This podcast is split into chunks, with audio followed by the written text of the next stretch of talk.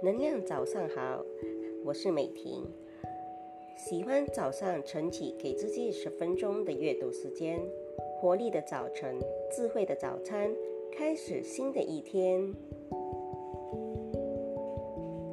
心智是需要经过磨练的，要想让自己充满智慧，就必须去体验生活，这样悟出的道理才是真理，也更容易为自己所接受。很多人无法理解这一点。总是把希望寄托在外界的事物上，不去反思自己、回顾自己、展现自己，最终必一事无成。